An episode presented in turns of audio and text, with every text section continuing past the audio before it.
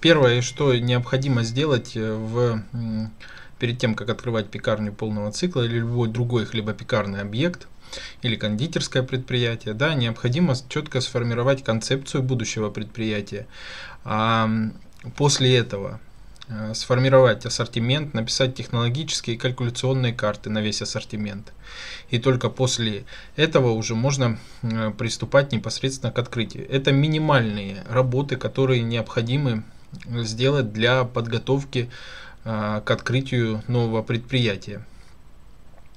Самым важным фактором а, в, а, на начало открытия нового предприятия это является как бы ассортиментная матрица. Для того, чтобы ее правильно сделать, необходимо выполнить ряд факторов. Первым делом необходимо изучить конкурентов, которые находится ну, в непосредственной близости к вашей пекарне или в том месте, где как бы будет располагаться будущий объект. Э, если таких конкурентов поблизости нет, то тогда необходимо изучить в целом рынок региона.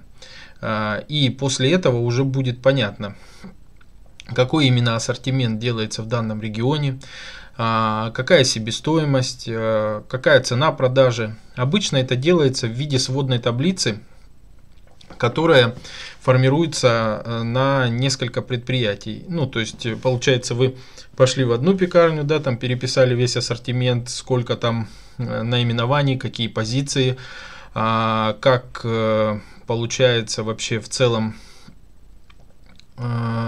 и какой ассортимент Э, в той или иной пекарне.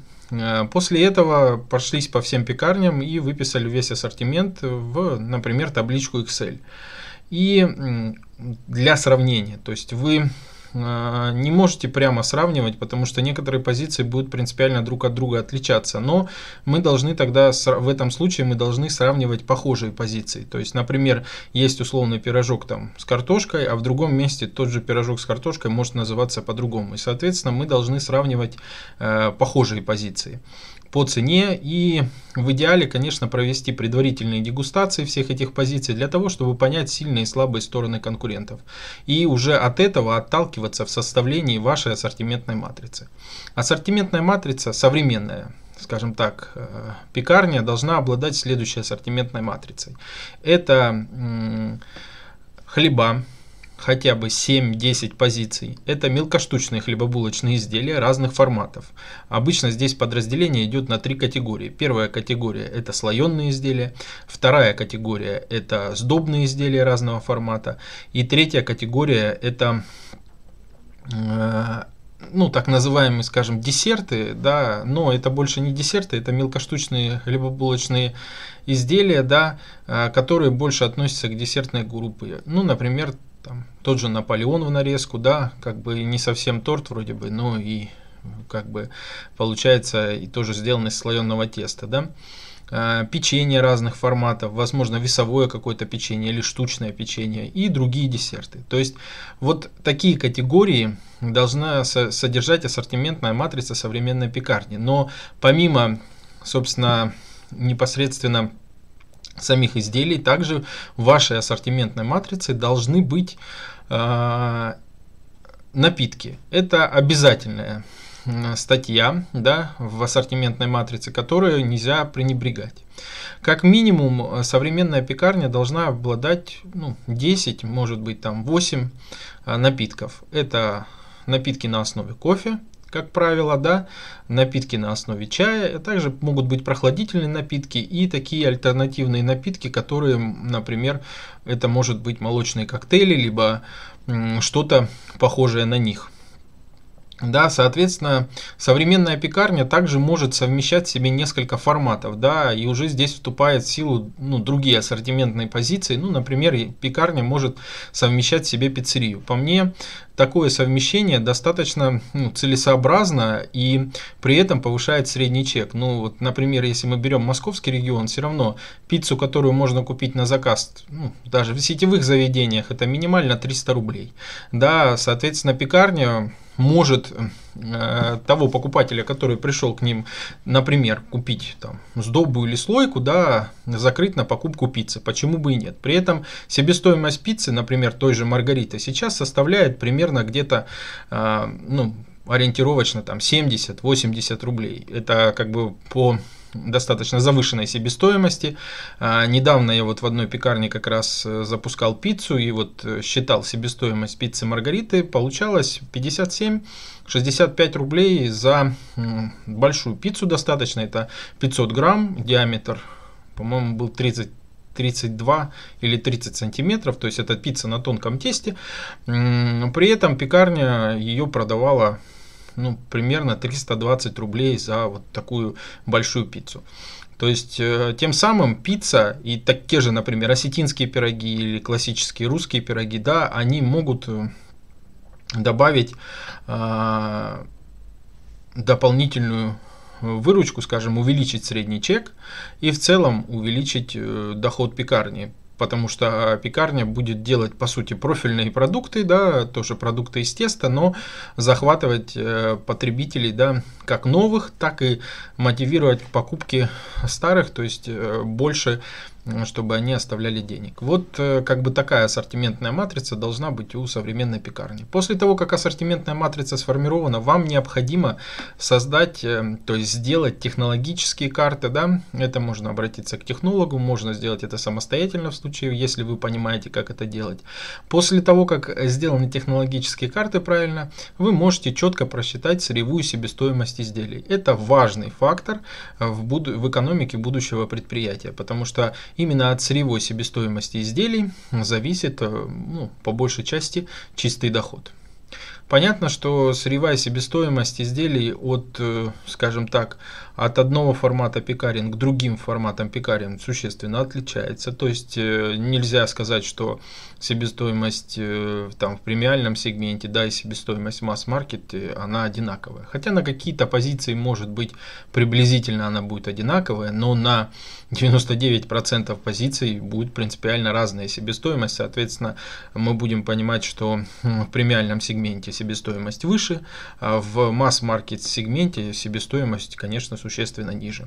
Открытие пекарни и хлебопекарного предприятия. Разработка ассортимента. Технологические карты. Подбор оборудования и инвентаря. Оценка помещения. Обучение персонала. Консультации на всем этапе открытия. Открываем любые форматы хлебопекарных предприятий, пекарни, хлебопекарные производства. Современные технологии, современный ассортимент. Оставляйте заявку на открытие на сайте в описании. Смотрите видео о выполненных проектах, ссылки в описании.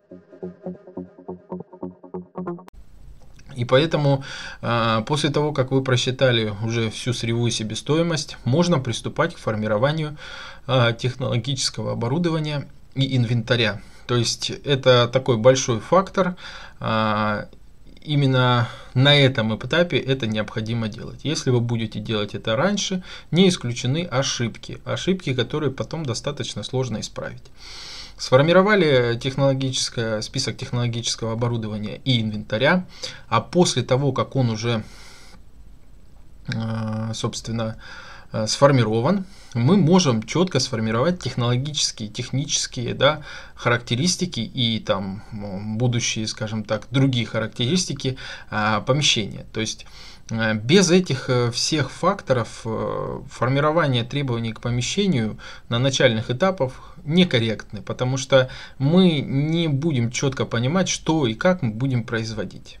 Соответственно, если, например, у вас, то есть бывает такой объект, такие объекты, когда есть только земля и будет возводиться объект, то после того, как вы уже сформировали список технологического оборудования и инвентаря, необходимо будет э, осуществить технологическое проектирование пекарни. То есть э, это важно, потому что вы должны четко понимать, какое помещение вы будете строить. Ну, таких объектов, наверное, меньшее количество все-таки, но все же они бывают, и поэтому э, делать эти объекты должны вот таким образом для того, чтобы избежать ошибок. После того, как технические характеристики помещения сформированы, вы приступаете поиску помещения. Отсматриваете ну, достаточно большое количество помещений, которые некоторые из них могут подходить по трафику, другие наоборот могут не подходить по трафику, какие-то могут подходить по техническим характеристикам, например, там, ну, можно правильно осуществить планирование технологических потоков. Какие-то помещения вообще не будут подходить для вашего формата, потому что форматы пекарен бывают разные, бывает скажем так, доготовочный цикл и полный цикл. Это, наверное, самые такие распространенные форматы, но помимо этого бывает просто, например, пекарня-магазин, когда, ну или пекарня, но без приготовления. Как правило, готовят только там напитки. Соответственно, ну вот три основных таких больших пласта а, форматов пекарен. Это пекарня полного цикла, достаточно распространенный формат. Пекарня не полного цикла, то есть доготовочная, доготовочный формат. Там бывают разные еще подкатегории. Например, она готовит из привозных начинок и теста, или готовит из замороженных либо булочных изделий, поэтому здесь э, масса факторов, и ну, как бы углубляться в это мы не будем, мы здесь больше рассматриваем концепцию открытия нового предприятия. Соответственно, после того, как э, после того, как формат уже определен, он определяется на начале, вы уже, исходя из него, да, и ассортимента, вы составляете технологические требования, да, помещения. Иногда бывает на этом этапе, да, подбора помещения, вы можете обнаружить такой фактор, что ну, нет э, помещений, которые бы подходили под ваш формат. Особенно актуально это для небольших регионов, да, для небольших городов. Тогда возможно изменить формат. Ну, например, у вас была концепция пекарня полного цикла, а потом вдруг э, не оказалось помещений подходящих. Соответственно, вы можете изменить концепцию, например, арендовать производство и привозить готовые изделия и выпечку. А, ну, понятно, у каждого формата есть плюсы и минусы. И здесь уже решать вам, какой именно формат открывать и как э, позиционировать свою пекарню, да, какой ассортимент в ней делать. Но э, иногда бывает, ну, скажем так, необходимость э, переработать концепцию для того, чтобы ну, было как бы место, где разместить пекарню, если есть такое желание. Да, есть еще другой подход, то есть мы исходим из имеющегося помещения. Например, есть помещение с хорошим трафиком, а, там в правильное, э, правильное расположение, да, там есть э, все необходимые коммуникации, и вот мы думаем, что бы здесь сделать. Есть такой еще вариант. Там чуть-чуть другая как бы тактика, да, вы должны сначала оценить помещение, понять, кто там, какие люди, да, там э, вокруг этого помещения, что они хотят вообще получить от э, вашего, скажем так, будущего предприятия, да, и уже на основе может быть даже маркетинговое исследование, да, то есть каких-то опросов, сейчас маркетинговые агентства это могут сделать, да, вы можете понять, а что же именно, да, и какая большая целевая аудитория обитает в вашем, скажем так, районе, да, и что же именно здесь сделать такие предприятия бывают, да, бывает иногда даже без анализа они открываются, и иногда достаточно успешны. Но э, большинство все-таки предприятий открывается сначала идея, а потом уже все остальные действия. После того, как вы подобрали помещение, которое, собственно, вам подходит, э, вы можете и, собственно, нужно сделать э, следующий, следующие действия, да, то есть уже полностью оценить помещение как ну, со всех сторон, да, кто собственник помещения, какой договор аренды и прочие юридические моменты. А, собственно, заключить этот договор аренды. К этому моменту у вас может быть уже ИП или ООО, либо вы можете заключить некий договор о намерениях, что у вас, как бы, собственно, будет заключен договор, э, договор об аренде уже с будущим вашим ИП или ООО, и после этого открывать предприятие. Либо открыть предприятие на более ранних стадиях, да, там, например, при формировании концепции, да, ну, тогда придется нести некие расходы, что не всегда, по моему мнению, целесообразно. Соответственно, после того, как э, договор о намерениях или договор аренды заключен, можно приступать к реконструкции этого помещения. Да? Реконструкция помещения осуществляется на основе технологического проекта. То есть конкретное помещение вы отдаете уже с замерами проектировщику, отдаете это все список оборудования и инвентаря, да, который вы будете, рецептуры, то есть список ингредиентов, и на основе этого проектировщик будет делать технологический проект согласно нормативному законодательству Российской Федерации.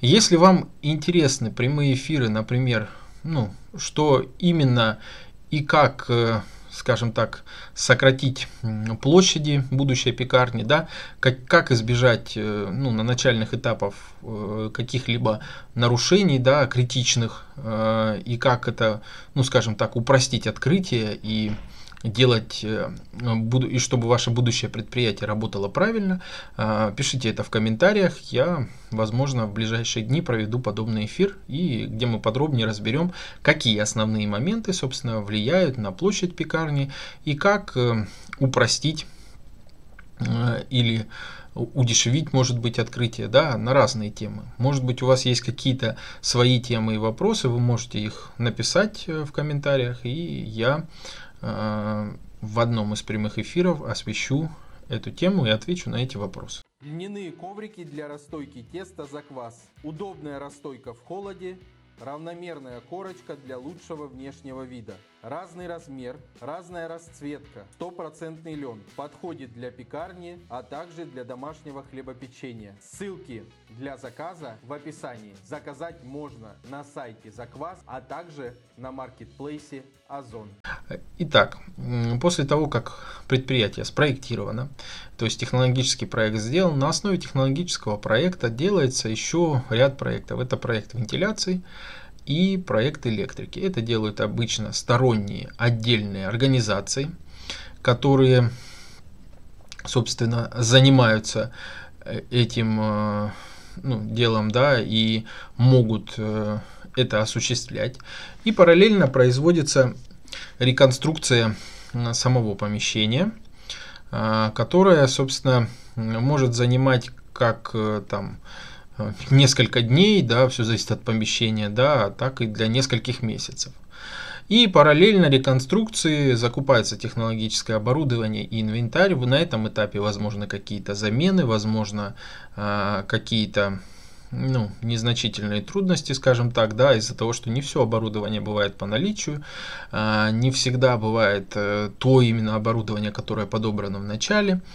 Конечно, если вы, например, будете покупать все у одной компании, закажете это заранее, да, то полностью будет соответствовать наименование. Если же вы будете уже покупать на этапе когда уже там, да, останется месяц до открытия или там, может, полтора месяца до открытия, то велика вероятность, что замены там 30-40% оборудования это вполне себе реальная история, которая может э, как бы ну, иногда положительно сказаться, иногда может быть чуть негативно, потому что э, может быть даже и, корректировка ассортимента. Э, после того, как реконструкция осуществлена, все необходимое оборудование технологическое закуплено, то есть уже под конец реконструкции, когда идет монтаж технологического оборудования, можно нанимать персонал.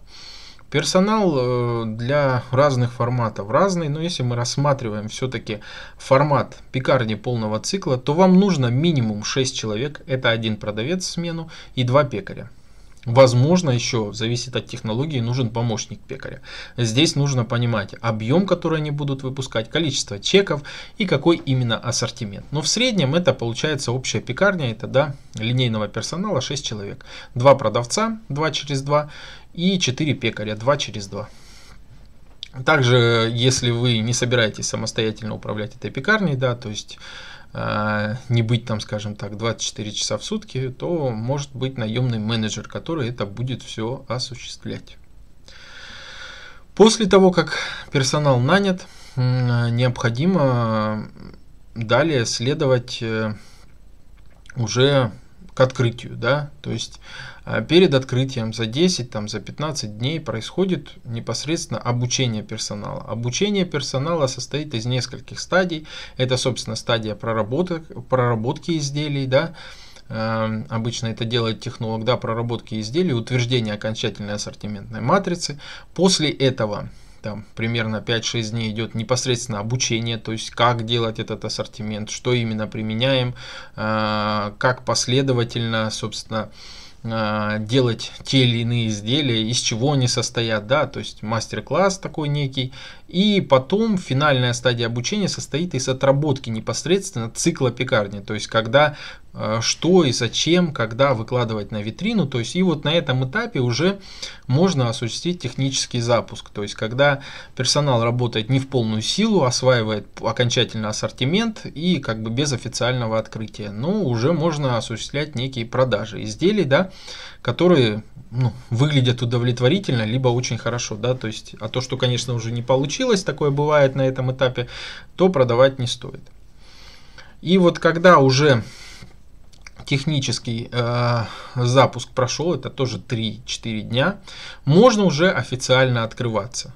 То есть э, шариками, с каким-то там, может быть, небольшой рекламной кампанией, да, там может быть это может быть рекламная кампания в Инстаграм, да, в интернете что-то, может быть что-то на радио. Все зависит от региона и от того, э, в каком месте будет непосредственно открываться пекарня и какие бюджеты на это есть.